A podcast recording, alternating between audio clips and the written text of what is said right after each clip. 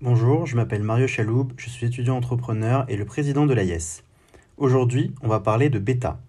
Donc le bêta test est la période d'essai d'un produit en général digital avant son lancement.